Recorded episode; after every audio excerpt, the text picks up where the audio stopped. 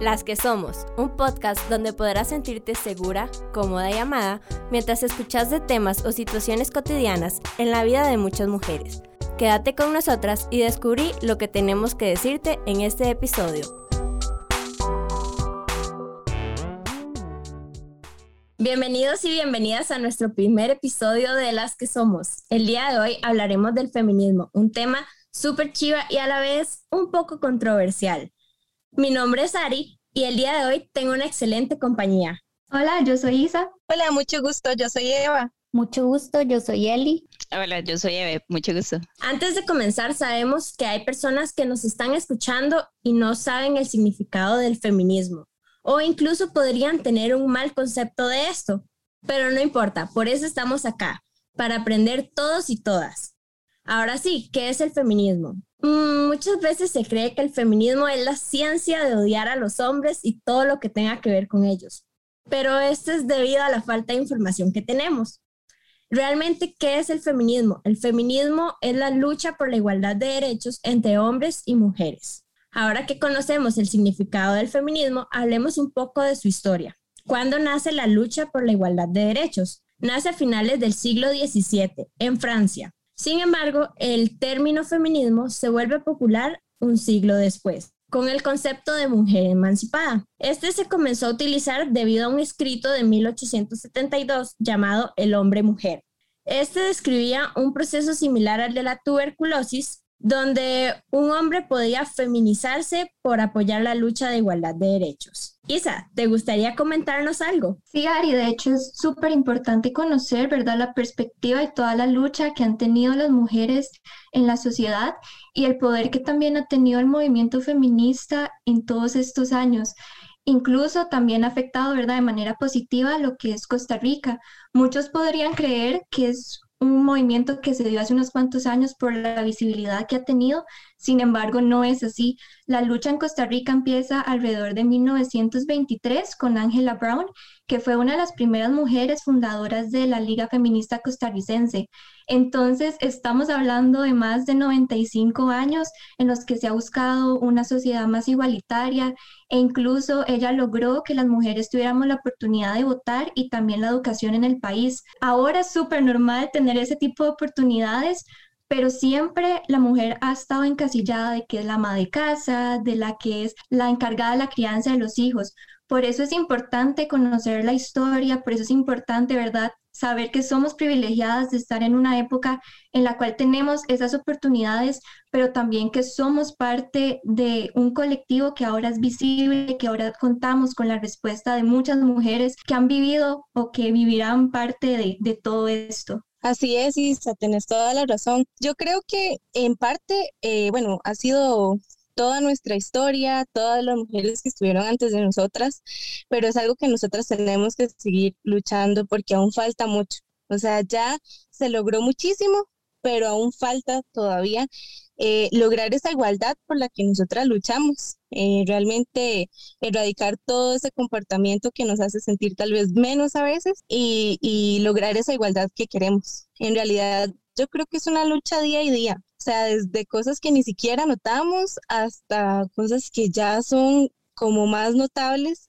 eh, a nivel tal vez de machismo o, algo que nos haga sentir como menos que otras personas.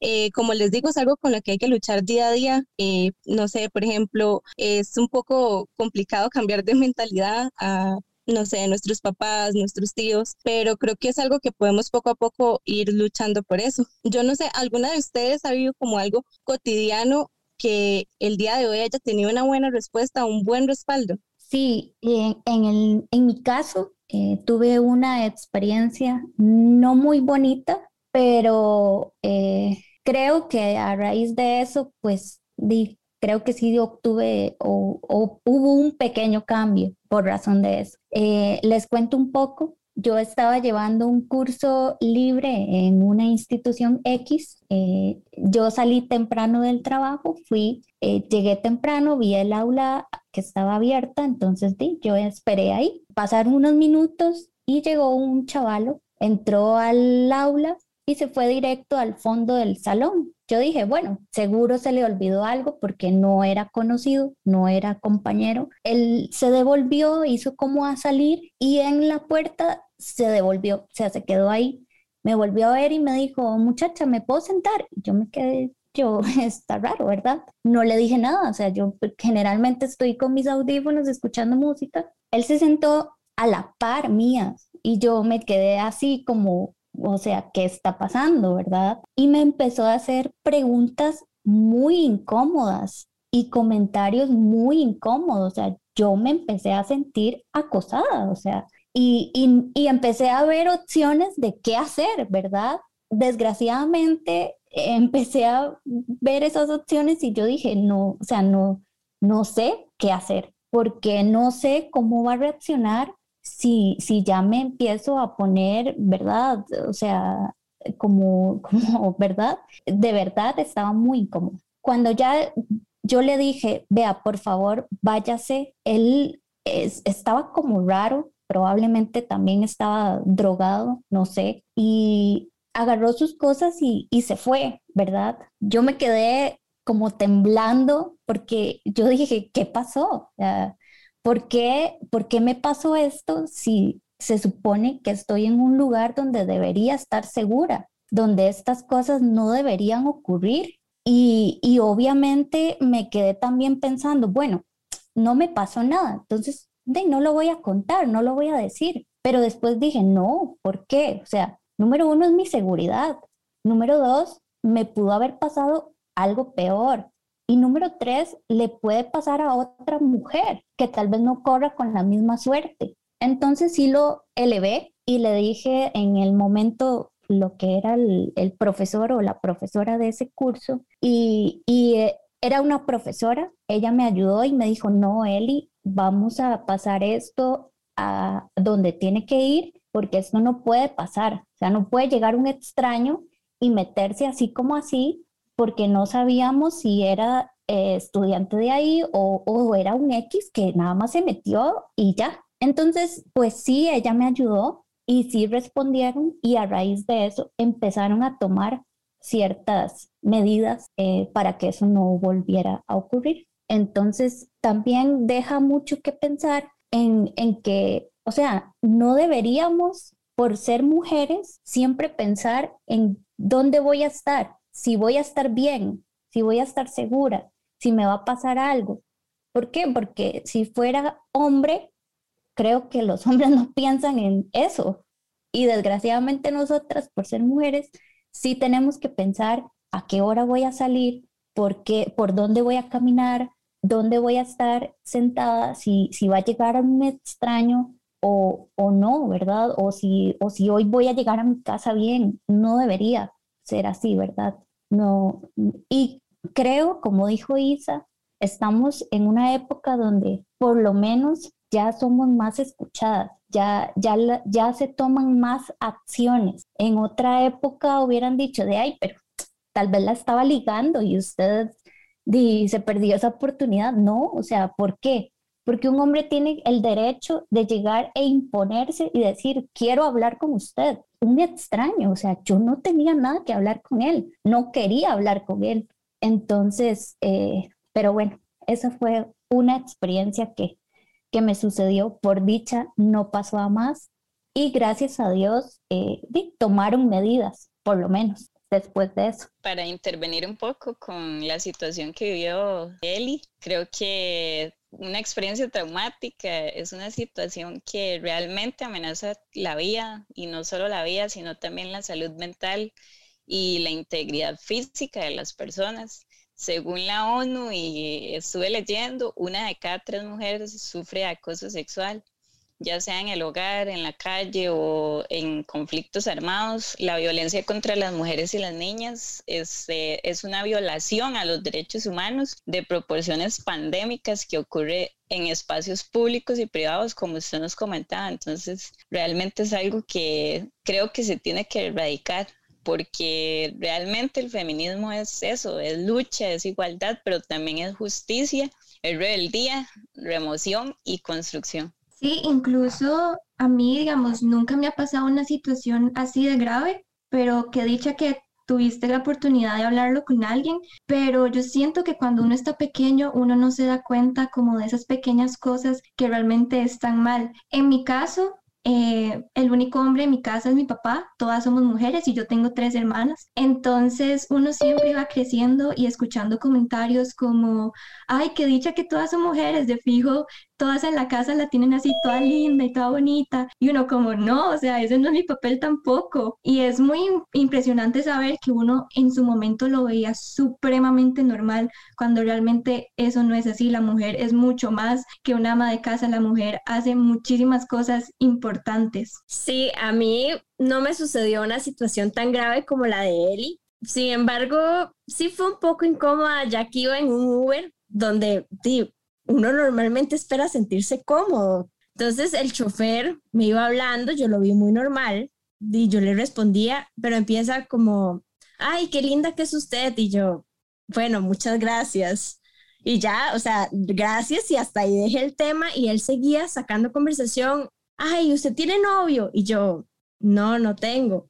Y yo me quedaba callada, pero él seguía insistiendo. Y entonces, bueno, yo iba camino a la universidad y ya cuando estábamos llegando, él me dice, ay, ¿a qué hora sale? Yo puedo recogerla. Y yo, no, muchas gracias, mi papá me viene a recoger. Y, entonces seguía, no, dígame, yo me puedo quedar aquí esperándola hasta que usted salga. Y yo, no, gracias, ya le dije que me recogen. Y entonces di, yo fui a clases con ese pensamiento de que tal vez yo podía salir y el señor iba a estar ahí afuera esperándome. O sea, uno no tiene paz después de esa situación. Y di, como dice, o sea, Mm, por ser mujer, mm, tengo ese miedo de saber qué va a pasar conmigo, que es algo que realmente no debería suceder. Exacto, Ari. Yo siento que, que es bueno hasta cierto punto el hecho de sentirse apoyadas porque sabemos que hoy en día sí podemos contarlo a alguien y sí nos van a creer. Este, sin embargo, hay otras cosas que incluso a nosotras nos cuesta contar. Entonces, no es siempre como que no haya alguien para escucharnos, sino que tal vez la situación que vivimos es como tan complicada y tan grave que nos cuesta mucho como expresársela a alguien más. O sea, lo importante es que nosotros sepamos que siempre va a haber alguien ahí, que siempre vamos a tener con quien contar y a quien poderle confiar tal vez esto y nos vamos a sentir apoyadas. Yo viví una situación de acoso incluso agresión con, con un exnovio y siento que, que hasta que lo hablé pude liberarme un poco porque yo sentía miedo hasta de salir de mi casa. Entonces, creo que, creo que parte de, de, del proceso es nosotras mismas saber que eso está mal, saber que, que o sea, hasta dónde llegar y, y, permitir ciertas tal vez actitudes y a partir de ahí, de ahí ya hablar, buscar otras soluciones, incluso tal vez si ya es demasiado eh, el acoso que provoca alguna persona en uno, este, llegar a una demanda, o sea, siempre va a haber algo más que, que nos puede ayudar. Em, y bueno, pues yo siento que tal vez antes era como un poco más incómodo o un poco más tabú hablar de esto porque las mujeres tenían que aguantar, porque el típico dicho de antes, el hombre llega hasta donde la mujer permite. Entonces, si nos respetaban y no podíamos hablar o nos sentíamos con miedo de hablar, pues nos quedábamos calladitas y yo creo que ya eso no, o sea, ya no va, siempre va a haber alguien ahí escuchándonos y dejar el miedo de lado, porque al fin y al cabo, tal vez por otras situaciones que le pasan a otras mujeres, sentimos miedo, pero al fin y al cabo estamos siempre acompañadas. Es por eso la importancia, ¿verdad?, de que tenemos ese respaldo, de que muchas mujeres han pasado por situaciones bastante similares a la de nosotras y que incluso hay muchísimas instituciones hoy en día que también avalan por nuestra seguridad y porque nos creen, porque realmente no es de que si le pasó y ya, sino que di, al fin y al cabo, todas somos mujeres y a todas nos involucra y quedarnos calladas es un problema muchísimo más grande. Y para ya ir finalizando, es importante este apoyo entre todas, ¿verdad? Y, también saber que tenemos el apoyo de, de muchos hombres, porque también eh, los hombres han entendido que hay algunas cosas que no están bien y que entre todos nos podemos ayudar, o sea, no, no podemos decir que los hombres